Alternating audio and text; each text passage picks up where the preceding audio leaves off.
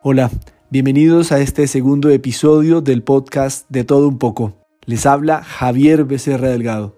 En el episodio anterior hablamos del contexto que dio origen al Renacimiento. Conocimos un poco sobre los hechos que dieron origen a este movimiento que terminó transformando al mundo.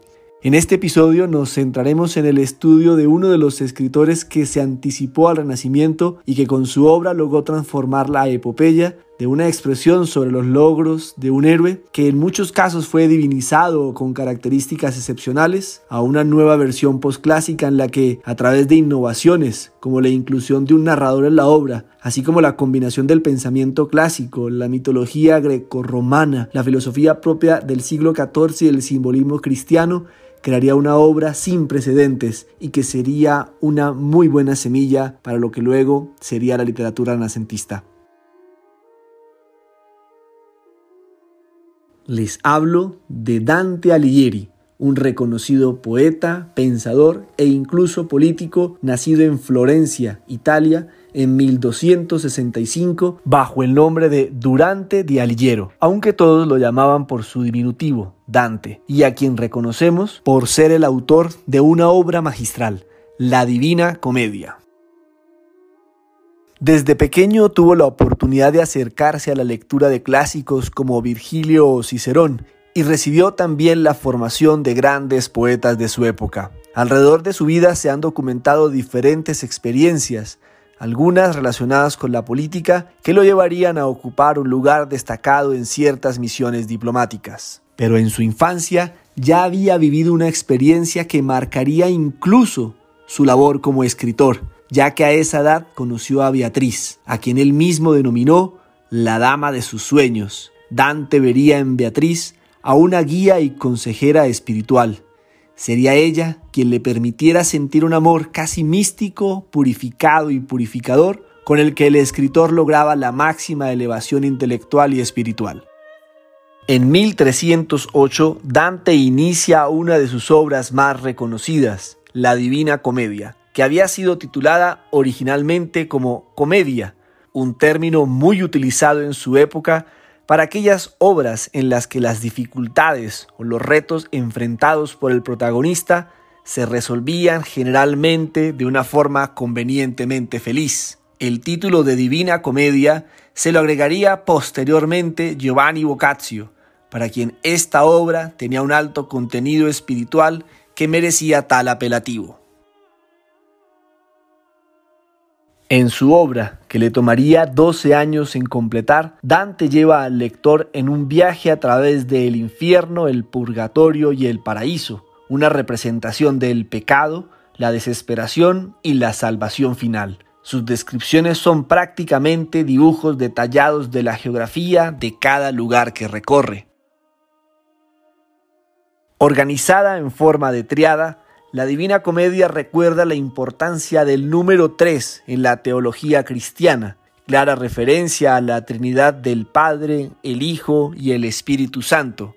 Está dividida también en tres libros, uno para cada trayecto que el protagonista realiza y a su vez cada libro está dividido en 33 cantos o capítulos. La métrica utilizada es la terza rima, un esquema desarrollado por Dante de tercetos encadenados.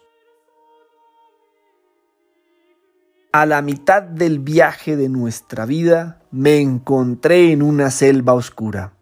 Así comienza el primer libro de la Divina Comedia, desde el comienzo una obra cargada de simbolismos. Dante inicia su recorrido en una selva oscura en la que encuentra un vestíbulo y en él hallará a Virgilio, quien será su guía. Juntos comienzan un descenso en el que visitan los círculos del infierno, en donde se castigan los pecados de incontinencia como la lujuria, la gula, la avaricia y la ira. Luego ahondará sobre los pecados de la violencia, en la herejía, la violencia y el fraude. Y por último, los pecados de malicia, donde se encuentran los fraudulentos y traidores, teniendo al mismo Lucifer como habitante de este último círculo. ¿Recuerdan que les dije que Dante era un político activo? Pues bien, tras un cambio de gobierno, este terminó exiliado y nunca regresó a Florencia. Él encontró la forma de vengarse de los responsables y dispuso de lugares para ellos en los círculos del infierno.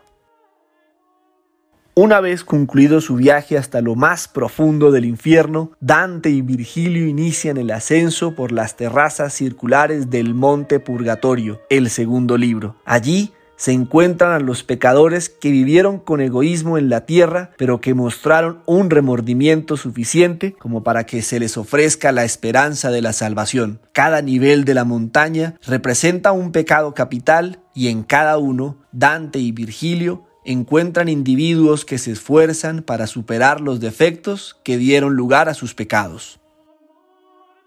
Finalmente, Dante y su acompañante terminan de recorrer el purgatorio. El poeta Virgilio ya no podrá acompañarlo más y será Beatriz, la eterna musa de Dante y quien representa el corazón y el alma de la humanidad, la que lleve a Dante a la salvación y le permita al autor entender el amor de Dios. El paraíso que recorren Dante y Beatriz está compuesto ahora por nueve esferas, cada una vinculada a un cuerpo celeste. La primera es la luna, donde se encuentran los espíritus débiles, y en la última se encontrarán con nueve coros angélicos antes de llegar al Empíreo, donde se encuentra Dios en su plenitud.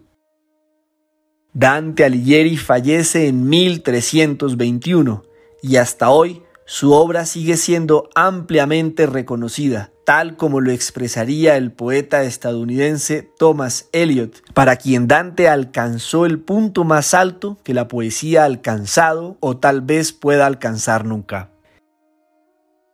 Este año se conmemoran 700 años del fallecimiento de Dante Alighieri, y el gobierno de Italia, así como diferentes instituciones y organizaciones literarias y culturales, han venido realizando diferentes actividades para rendir homenaje a uno de sus escritores más reconocidos. De modo que, ¿por qué no unirnos nosotros también a ese homenaje y leer la Divina Comedia?